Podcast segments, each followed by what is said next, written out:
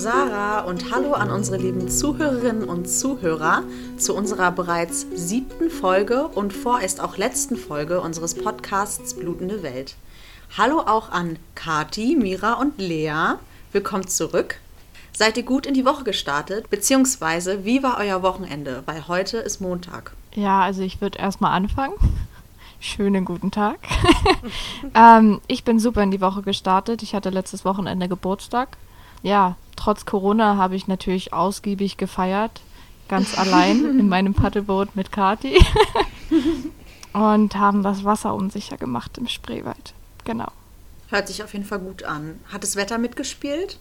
Ja, wir hatten richtig Glück. Wir sind paddeln gewesen, da war Sonnenschein und als wir unsere Boote wieder abgegeben haben, hat es angefangen zu regnen. Also ideal. Perfektes Timing. Genau. Wunderbar. Das freut mich auf jeden Fall. Jetzt zum Einstieg haben wir auch noch mal eine Frage an alle. Und zwar, warum habt ihr euch für die Menstruationstasse entschieden? Denn wir alle fünf haben ja uns vor einiger Zeit, nicht zur gleichen Zeit, aber jeder so für sich, irgendwann dazu entschieden, eine Menstruationstasse auszuprobieren. Und was waren eure Gründe? Weniger Müll, gesundheitliche Gründe, weniger Kosten oder alles zusammen? Ihr könnt ja mal jeder so ein bisschen erzählen, wie es bei euch war. Ähm, ich würde einfach mal anfangen. Also du hast ja gerade schon ein paar Gründe aufgezählt. Bei mir waren es tatsächlich alle Gründe, die du gerade genannt hast. Also mhm. ich fand natürlich vor allem das Müllthema irgendwie eine große Bereicherung, dass man eben nicht mehr so viel verschwendet. Und auch fand ich sehr praktisch, die Tasse kann man ja länger tragen, so im Schnitt als ein Tampon. Und als ich die mir gekauft habe, war ich auch kurz davor, auf Reisen so ein bisschen zu gehen und auch so mit richtig langen Busfahrten und so und dachte, es ist halt einfach praktischer, wenn man den Cup nutzen kann und den einfach bis zu zwölf Stunden drin lassen kann, als ein Tampon, den man eben nicht so lange drin lassen kann und der halt auch nicht so ein hohes Auffangvolumen sozusagen hat. Aber ja, vor allem war das bei mir auch so eine ökologische Nachhaltigkeit einfach, weil ich dachte, mhm. es ist weniger Müll, es, es, muss gut sein. Ja, bei mir war es tatsächlich ähnlich, beziehungsweise bei mir war es so eine Kombination von verschiedenen Faktoren. Also ich fand es auch super oder finde es auch super praktisch, dass man den eben viel länger tragen kann, den Cup. Aber auch zum Beispiel Tragekomfort finde ich einfach super und sehr angenehm. Und ich fand es auch einfach spannend, mal was Neues auszuprobieren und einfach mal schauen, ob man damit klarkommt. Und wenn schon, dann ist es super. Und wenn man es ganz blöd findet, kann man ja immer noch zum Tampon zurück. Lea, wie war es bei dir? Ähm, ja, auch so ähnlich wie bei den Mädels. Bei mir schlug dann aber auch noch der Fakt ein, dass es sehr kostengünstiger ist, auf die Jahre gerechnet. Ich bin ein kleiner Sparfuchs und ähm, spare, wo ich kann. Und ähm, ist halt auch super, dass man dadurch auch noch Müllberge verhindern kann, sag ich mal. Mhm. Und gleichzeitig auch für sich selber noch Geld spart. Das stimmt. Also bei mir war es auch ähnlich wie bei euch. Ein Faktor bei mir war noch, dass ich mich immer so ein bisschen vorm Tampon gegruselt habe. Ist vielleicht ein bisschen übertrieben gesagt, aber ich wusste ja, dass da so, oder ich dachte immer, dass da Bleichmittel und viele schädliche Stoffe drin sind und habe mich deswegen eigentlich nie so getraut, den zu benutzen. Und irgendwie war das für mich immer so unangenehm, den zu tragen. Und das war auch noch ein Grund für mich, warum ich mich dann für die Menstruationstasse entschieden habe. Sarah, wie war es denn bei dir, um das noch abzuschließen, dass jeder mal dran war? ich kann auf jeden Fall auch aus der ökologischen, nachhaltigen Sicht sagen, dass es einfach ja für mich auch so war, dass man halt Müll vermeidet und was ich auch ganz gerne mal als Argument benutze, ist, dass man ja im Sommer auch ein viel leichteres Leben hat, dass man einfach damit baden gehen kann, mhm. anstatt wenn man halt einen Tampon drin hat, weil der saugt sich mit Wasser voll und dann fühlt man sich immer so, wenn man aus dem Wasser kommt, als würde man irgendwas mitschleppen, weil alles rausläuft. Und das finde ich halt Stimmt. total super. Und da wird es mir halt immer erst auch dann richtig bewusst, wie praktisch eigentlich eine Menstruationstasse ist.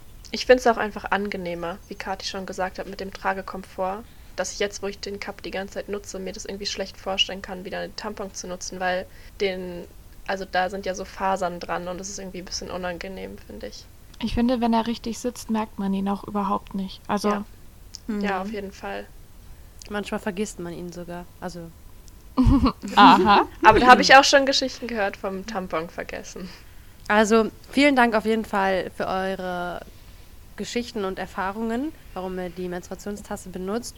Und wie Emme schon gesagt hat, befinden wir uns heute in der letzten Folge. Heute wollen wir die Menstruationstasse und den Tampon miteinander vergleichen. Also wollen jeweils die Argumente für Menstruationstasse und für Tampon gegeneinander abwägen und nochmal auf unsere Leitfrage eingehen. Um die Nachhaltigkeit der Produkte zu bewerten und das umweltfreundlichere Produkt zu bestimmen, haben wir verschiedene Aspekte betrachtet. Denn in den meisten Fällen wird die ökologische Nachhaltigkeit auf das Problem der Müllentsorgung reduziert. Dies ist jedoch eine einseitige Betrachtung des Lebenszyklus. Und um die gesamtheitliche ökologische Nachhaltigkeit eines Produktes zu bewerten, benötigt es dabei differenzierte Aspekte. Und wir haben zur Betrachtung der ökologischen Nachhaltigkeit folgende Wirkungskategorien herangezogen.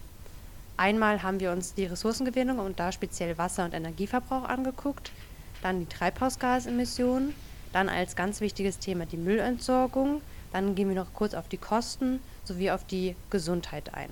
So, dann würde ich auch direkt mal jetzt das Wort an Mira, unsere Expertin für den Ressourcenverbrauch, geben. Ja, also generell, ich fange mal bei äh, Wasser- und Energieverbrauch an. Da schneidet der Tampon auf jeden Fall besser ab. Es ist nämlich generell so, dass der Cup in der Produktionsphase schon mal mehr Wasser und Energie benötigt als der Tampon. Und dazu kommt natürlich auch die Nutzungsphase, wo dann ja für den Cup eben extra Wasser benötigt wird zum Auskochen und Ausspülen. Und beim Tampon fallen da eben jetzt keine zusätzlichen Wasser- oder Energieverbräuche an. Man muss natürlich auch beachten, dass man eben einen Cup deutlich länger nutzen kann, also bis zu zehn Jahre und einen einzelnen Tampon eben nur ein paar Stunden. Das heißt, die Menge an Produkten, die man verbraucht, ist natürlich beim Tampon enorm viel höher als beim Cup. Das fällt natürlich auch ins Gewicht. Und bei der Menstruationstasse, dadurch, dass man generell weniger Rohstoffmengen verbraucht, ist zum Beispiel der Flächenverbrauch auch geringer. Also es muss eben deutlich weniger Material gewonnen werden als für den Tampon. Hm. Danke, Mira, auf jeden Fall. Das wirkt sich ja dann auch total auf die Landschaft aus. Je weniger Fläche verbraucht wird für die Ressourcen, desto besser ist es ja. Kati, ähm, Sarah hatte ja gerade schon von den Treibhausgasemissionen gesprochen, die wir auch betrachtet haben. Was hast du denn dazu zu sagen als Expertin heute? Richtig, ja. Also die Treibhausgasemissionen spielen natürlich eine wichtige Rolle, wenn wir uns so einen Lebenszyklus oder Lebensweg von einem Produkt anschauen. Aber wie wir ja auch öfter jetzt schon beim Podcast gemerkt haben, ist auch hier das Problem, dass es nicht so viele Daten gibt, auf die man sich jetzt gut stützen könnte. Und ja, die Wissenschaft da auch sich nicht einheitlich in eine Richtung bewegt. Also wir haben zum Beispiel von Johnson Johnson eine Studie gefunden. Äh, dazu muss man vielleicht noch sagen, dass sie ja zu OB auch ähm, gehören, beziehungsweise OB gehört zu Johnson Johnson ähm, das vielleicht im Hinterkopf behalten. Und die haben eben gesagt, dass sich in Bezug auf die Treibhausgasemissionen keine signifikanten Unterschiede zwischen den Produkten, also zwischen den Tampon und der Menstruationstasse, aufzeigen lassen. Demgegenüber steht dann aber eine andere Studie, die hat festgestellt oder herausgefunden, dass Menschen, die ein Jahr lang Tampons benutzen, 5,26 Kilogramm CO2 bzw. Treibhausgasäquivalente emittieren und demgegenüber stehen nur 0,04 Kilogramm CO2 bei Menstruationstassen. Also ist es beim Tampon hier über das Hundertfache an CO2, was eben emittiert wird. Und dann ist jetzt natürlich die Frage, wem glaubt man, welche Daten zieht man heran und dadurch, dass die Datenlage da eben so schlecht ist, können wir da kein eindeutiges Urteil fällen. Danke, Kati. Also ein sehr wichtiger Aspekt, die Treibhausgasemissionen. Jetzt würde ich euch ganz kurz noch zusammenfassend zu unserer Kategorie Müllaufkommen etwas zum der Menstruationstasse und zum Tampon sagen. Wie wir schon in den anderen Folgen besprochen haben, verbraucht eine Frau in westlichen Gesellschaften durchschnittlich im, im ganzen Leben der Menstruation 12.675 Tampons oder Binden. Das entspricht ungefähr 152 Kilogramm Müll. Und dem entgegen stehen ja unsere acht Menstruationstassen, welche dann zustande kommen, wenn man alle fünf Jahre seine Menstruationstasse austauscht und ca. 38 Jahre menstruiert. Auf ein Jahr gerechnet kommt es dann also bei der Menstruationstasse zu 4 Gramm Müll, wohingegen es bei den Tampons zu 4992 Gramm Müll kommt. Also verursacht ein menstruierender Mensch im Jahr, wenn er den Tampon benutzt, tausendmal mehr Müll als wie bei der Menstruationstasse. Wenn 20 Prozent der menstruierenden Menschen also eine Tasse benutzen würden, könnten so 100.000 Tonnen Abfall vermieden werden. Um für Emme auch wieder einen Vergleich ziehen zu können, damit man sich besser vorstellen kann, wären das also 100.000 Autos, die quasi vermieden werden an Abfall. Auch wenn die Ökobilanzierung des Landesamts für Umwelt zu keinem klaren Favoriten im Punkt Nachhaltigkeit kommt, schreiben Hate und Powers zusammenfassend, wenn eine Frau eine Tasse auch nur einen Monat lang benutzt, sind die Gesamtauswirkungen immer noch geringer als durchschnittlich bei 20 Tampons oder Binden, von denen angenommen wird, dass sie in einem Lebenszyklus verwendet werden. Das wurde hier bei uns aus dem Englischen übersetzt. Wir sehen also, dass hier der Müll eine sehr entscheidende Rolle bei unserem Vergleich spielt. Aber wir haben ja noch die Wirkungskategorie der Kosten. Wo ist denn dort der Vorteil, Emme? Ja, also die Kosten haben natürlich an sich nichts mit unserer Leitfrage zu tun oder mit den ökologischen und landschaftlichen Auswirkungen. Aber wir fanden es dennoch wichtig, allein schon für uns und für andere da draußen, also für euch, die ja Verbraucher und Verbraucherinnen sind. Deswegen sind wir da nochmal ganz kurz drauf eingegangen und werden es hier auch nochmal kurz anschneiden. Also wenn man eine Menstruationstasse kauft, muss man ja mit ungefähr so 30 Euro rechnen. Und bei einem Tampon, wenn man das so runterbricht pro Stück, ähm, kostet ein Tampon ungefähr 30 Cent. Allerdings kann durch die Wiederverwendbarkeit der Menstruationstasse auf ein Jahr gerechnet bis zu 118,80 Euro gespart werden. Also nur auf ein Jahr gerechnet. Und insgesamt können so bis zu 4200 Euro ungefähr für die gesamte menstruierende Zeit eingespart werden. Das kann man sich ja selber überlegen, ob man sich den Preisvorteil holen möchte oder nicht. Ich finde es auf jeden Fall auch nochmal ein richtig gutes Argument für die Menstruationstasse so im Allgemeinen. Ja, danke, Emme. Also ich denke, das ist ja ein sehr entscheidender Faktor für unsere Zuhörer und Zuhörerinnen. Wir möchten aber jetzt auch noch auf ein sehr wichtiges Thema eingehen, und zwar Thema Gesundheit von den beiden Produkten.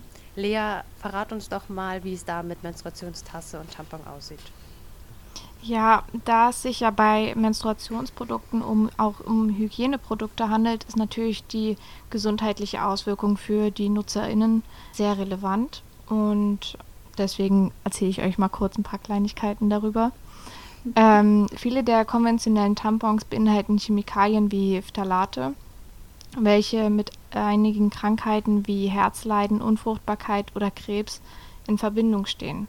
Sie können auch Pestizide und Herbizide enthalten. Aber nicht nur bei Tampons können gesundheitsschädliche Stoffe vorkommen, auch bei Menstruationstassen gibt es diese. Und zwar sind das bestimmte Silikonverbindungen D4, D5 und D6, die eigentlich beim Produktionsschritt Tempern ausgebacken werden sollten, dies aber hin und wieder nicht gelingt.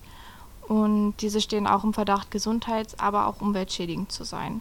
Das trifft aber allerdings nur auf einen ganz geringen Marktanteil zu, ähm, weshalb für uns die positiven Eigenschaften der Menstruationstasse überwiegen. Genau, man kann auch noch sagen, dass die Menstruationstasse allergiefreundlich ist, bis auf die Naturkautschuk-Variante, da sie ja für Latexallergiker eher ungeeignet ist, da sie ja aus Latex besteht. Zum toxischen Schocksyndrom habt ihr ja bereits in der Nutzungsfolge schon was erzählt und wer das verpasst hat, kann ja da nochmal vorbeischauen. Ja, danke Lea auf jeden Fall nochmal für die Infos zur Gesundheit, weil die sind ja auch nicht unwichtig. Wir sind ja jetzt schon eigentlich am Ende unserer Folge angelangt. Jetzt folgt nur noch unser Fazit und dazu wollen wir mit euch nochmal ein bisschen diskutieren und nochmal ein paar brisante Fragen in den Raum werfen. Denn ja, wir haben jetzt eigentlich alles aufgebracht, was für oder gegen die Tampons und die Menstruationstaschen sprechen. Aber um das nochmal so allgemein abzuschließen, hier nochmal so ein paar Fragen. Und zwar würde ich jetzt einfach mal Kati fragen, wie stehst du denn jetzt zu dem Thema? Hättest du so ein Ergebnis erwartet, so im Allgemeinen, oder irgendwas anderes? Also hättest du gedacht, dass der Tampon vielleicht schlechter abschneidet oder die Menstruationstasse besser oder umgekehrt? Wie stehst du dazu? Also ich glaube, wir waren alle überrascht, dass es in vielen Bereichen so wenig Informationen gab.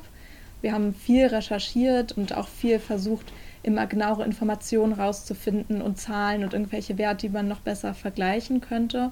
Und es war teilweise ziemlich schwierig. Und wir waren natürlich auch bei manchen Punkten überrascht, ähm, wie dann letztendlich der Vergleich tatsächlich ausgefallen ist. Zum Beispiel, dass der Tampon in Bezug auf den Wasserverbrauch besser abschneidet oder abschneiden kann als der Tampon. Nichtsdestotrotz sind wir, glaube ich, auch alle große Fans der Menstruationstasse und finden, dass es eine gute Alternative ist auf jeden Fall zum Tampon.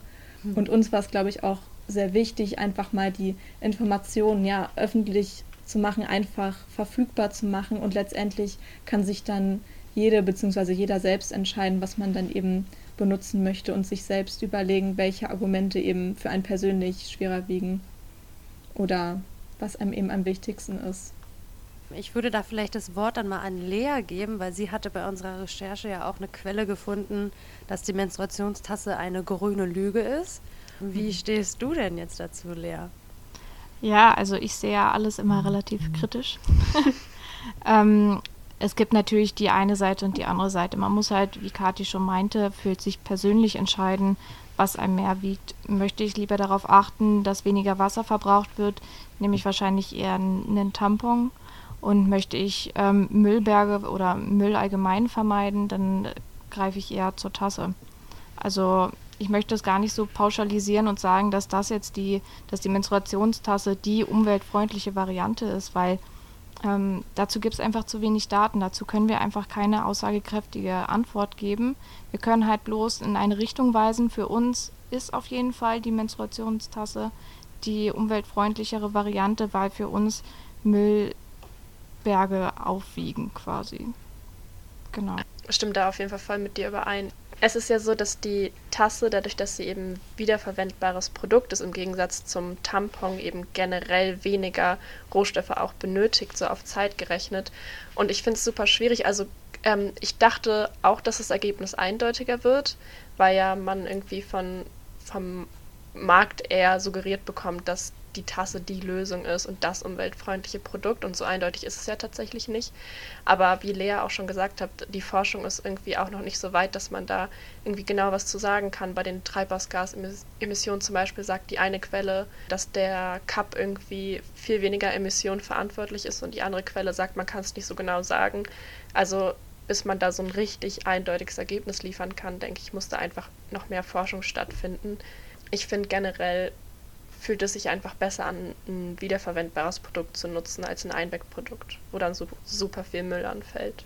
Ja, also ich denke auch, dass was mich am meisten überrascht hat, ist auch, dass die Datenlage auch so unterschiedlich war. Also teilweise haben wir von Johnson Johnson Quellen gefunden, die sehr gegen die Menstruationstasse waren, natürlich weil sie auch ihr eigenes Produkt, also OB, gut darstellen wollten, um es besser zu vermarkten. Und das finde ich halt sehr interessant, dass es vor allen Dingen sehr gegensätzliche Meinungen gibt und nicht sehr viel dazu, wie es halt verglichen wird, die beiden Produkte. Dann würde ich auch direkt weitermachen, um natürlich auch in unserem Thema zu bleiben, sind natürlich auch die landschaftlichen Auswirkungen sehr wichtig gewesen und ich würde euch wieder fragen, was waren denn für euch die prägnantesten landschaftlichen Veränderungen, also womit ihr vielleicht gar nicht gerechnet habt, dass damit solche Veränderungen einhergehen? Ich kann ja mal anfangen. Heute ist nämlich tatsächlich unser Post zum Erdöl auf unserer Instagram-Seite online gegangen. Schaut gerne vorbei, blutende.welt. Und ja, auf dem Post sieht man einen Tampon, von dem Erdöl runtertropft und daneben steht Erdöl im Tampon Fragezeichen. Und das ist, glaube ich, auch so ein Thema, was uns ja eigentlich ganz viel begegnet im Alltag. So viele Sachen sind ja aus Kunststoffen und damit eben auch aus Erdöl hergestellt. Und ich muss sagen, ich hatte ganz, ganz lange gar nicht auf dem Schirm, dass ja dann im Tampon, wenn da zum Beispiel jetzt ein Kunststoffflies mitverarbeitet wird, ja auch Erdöl drin ist. Und auch wenn das vielleicht nur in Anführungszeichen ungefähr 6% ausmacht von einem Tampon, muss man sich ja mal überlegen, wie viele täglich genutzt werden und wie viele Mengen dieses Rohstoffs dann ja letztendlich doch gebraucht werden. Und auch was für enorme landschaftliche Auswirkungen eben diese Förderung von Erdöl hat, wie wir auch in, unserem, in unserer Rohstofffolge gehört haben. Also das fand ich sehr spannend, ja. Ich fand daneben jetzt auch irgendwie sehr interessant. Also man hört ja immer mal wieder so schädliche Auswirkungen von so Textilfabriken und da geht es ja auch eben um Viskose. Und Viskose ist ja aber auch der Hauptbestandteil von Tampons. Und da, ähm, das habe ich irgendwie länger nicht zusammengebracht, dass es ja auch die gleichen Fabriken mitunter sind. Und das halt da irgendwie kommt drauf an, in welchem Staat dann die Viskose produziert wird und wie die Umweltschutzrichtlinien da gehandhabt werden, dass eben die zum Beispiel die Chemikalien, die da zum Einsatz kommen, einfach in die Landschaft geleitet werden, sodass die Flüsse verschmutzen und der Boden und einfach diese, dass man diese Relation erstmal herstellt im Kopf, das fand ich bereichernd. Ja, zu den Menstruationstassen vielleicht noch das ein oder andere Wort.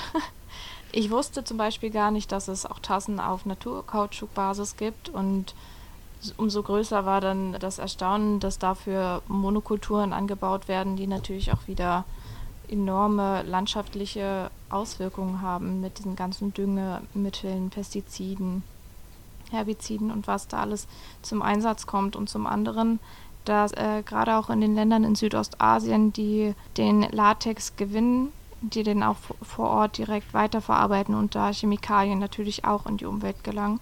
Ja, das war, glaube ich, was ganz Neues, was ich gelernt habe in diesem, in, innerhalb dieses Projektes.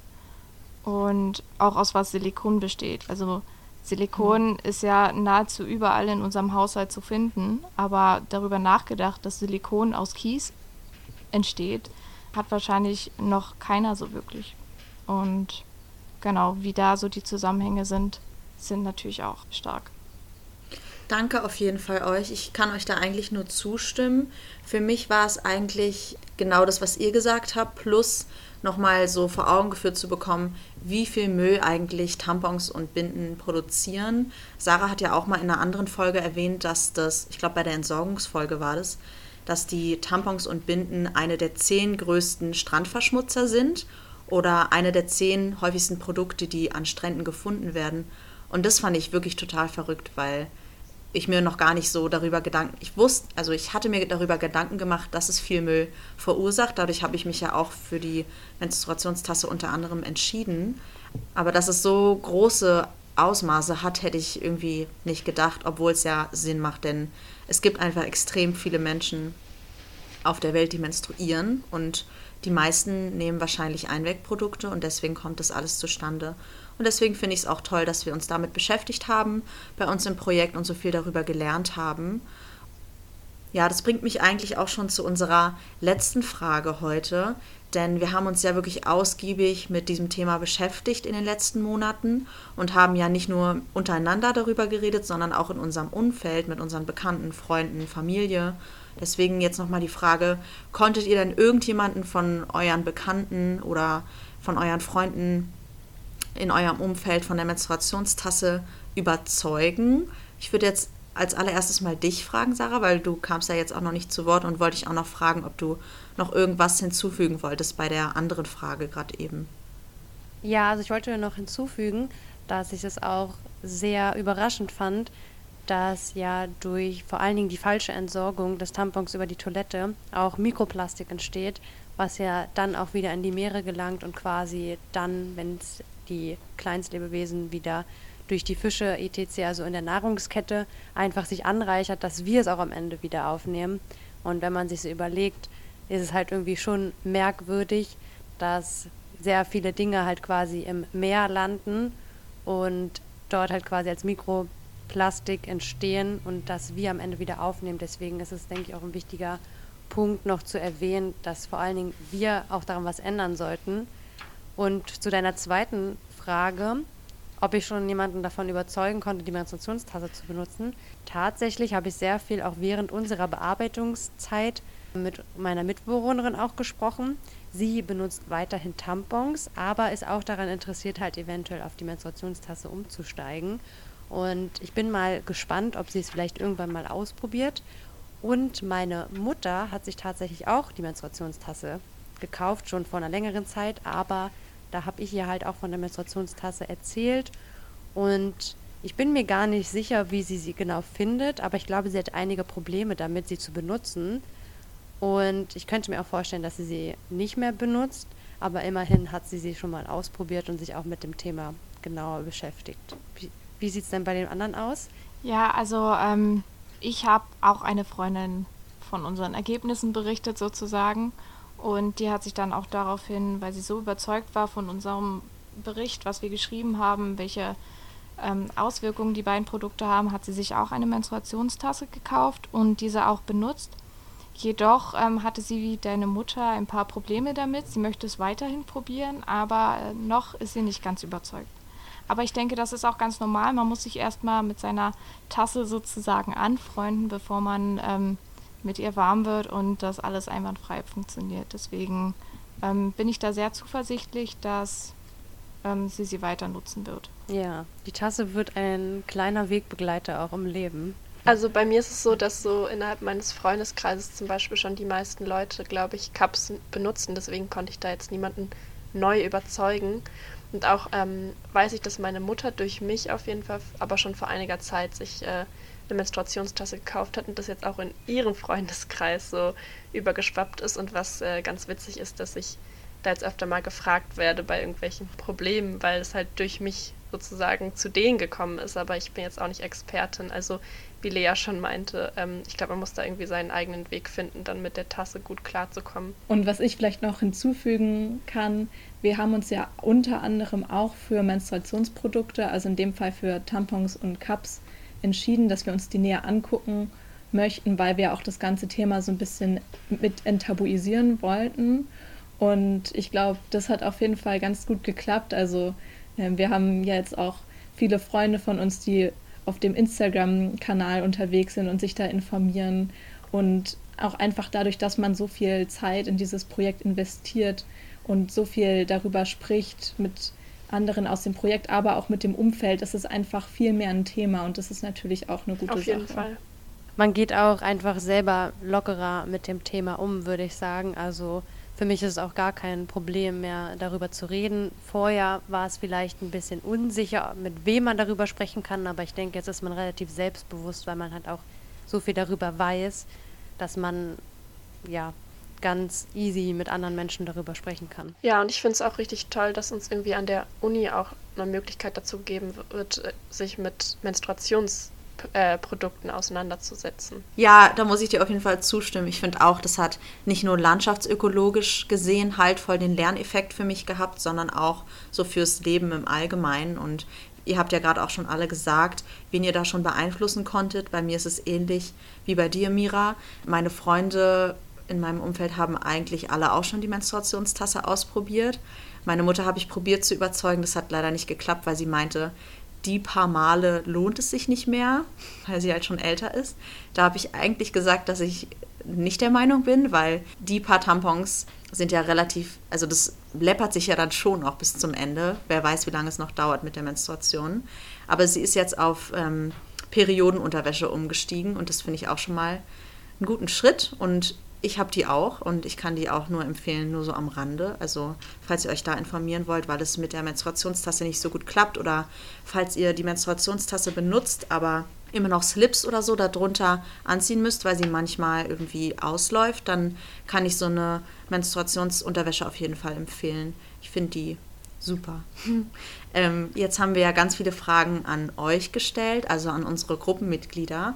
Aber wie sieht es denn bei euch, also bei unseren Zuhörerinnen und Zuhörern aus. Ihr könnt ja uns auch gerne mal bei Instagram schreiben, was ihr von dem ganzen Thema haltet, wie unsere Ergebnisse euch beeinflusst haben, beziehungsweise ob ihr derselben Meinung seid oder noch ein paar andere Informationen dazu habt oder ein bisschen andere Meinung, könnt ihr uns auf jeden Fall sehr gerne schreiben und ihr könnt uns auch gerne schreiben, wen ihr schon von der Menstruationstasse überzeugen konntet. Von meiner Seite würde ich eigentlich nur noch sagen, ähm, vielen Dank, dass ihr heute da wart und im Allgemeinen hat es mir total viel Spaß gemacht, den Podcast aufzunehmen. Es war sehr interessant, auch mal so hinter die Kulissen zu schauen, wie das alles funktioniert, weil ich auch sonst gerne Podcasts höre und ich finde, es war super cool, auf einem anderen Weg, mal so einem ganz anderen Weg, ähm, eine Information weiterzugeben, medial auch von der Uni aus gesehen, weil man ja sonst eigentlich nicht dazu kommt, einen Podcast in der Uni aufzunehmen. Haben auch meine Freunde gesagt, die andere Sachen studieren, die hatten sowas noch nicht oder die Chance noch nicht dazu gehabt. Wenn ihr auch total Interesse daran habt, äh, euch landschaftliche Auswirkungen oder euch für Naturschutz beziehungsweise euch dafür interessiert, die Welt zu retten, in Anführungszeichen, dann studiert doch auch Ökologie und Umweltplanung, wenn ihr noch nicht so einen Plan habt. Ist auf jeden Fall ein super Studiengang, wo ihr auch sehr viel Praxiserfahrung sammeln könnt. Siehe uns jetzt, wo wir den Podcast bzw. eine Instagram-Seite selbst erstellt haben. Ich würde auch sagen, dass es sehr viel Spaß gemacht hat, den Podcast aufzunehmen. Vor allen Dingen mit dir, Emme. Es war sehr lustig. Fand ich auch, Sarah. So wir hatten immer unser kleines Ritual, bevor wir angefangen haben, den Podcast aufzunehmen. Und wir hoffen natürlich auch, dass ihr jetzt euch mehr traut, über die Menstruation zu sprechen und euch auch mit euren Freunden oder eurer Familie austauschen könnt. Und wenn ihr noch weitere offene Fragen oder noch mehr Interesse habt, dann guckt auf jeden Fall in unser Factsheet oder wie Emma schon gesagt hat, schreibt uns bei Instagram. Das war es auf jeden Fall von unserer Seite. Haben unsere Gäste noch irgendwas zu sagen? Vielen Dank, dass wir wieder dabei sein durften oder nochmal dabei sein durften in der Abschlussfolge. Es hat viel Spaß gemacht. Bis dann und noch eine schöne Woche an euch da draußen. Tschüss. Tschüss. Tschüss.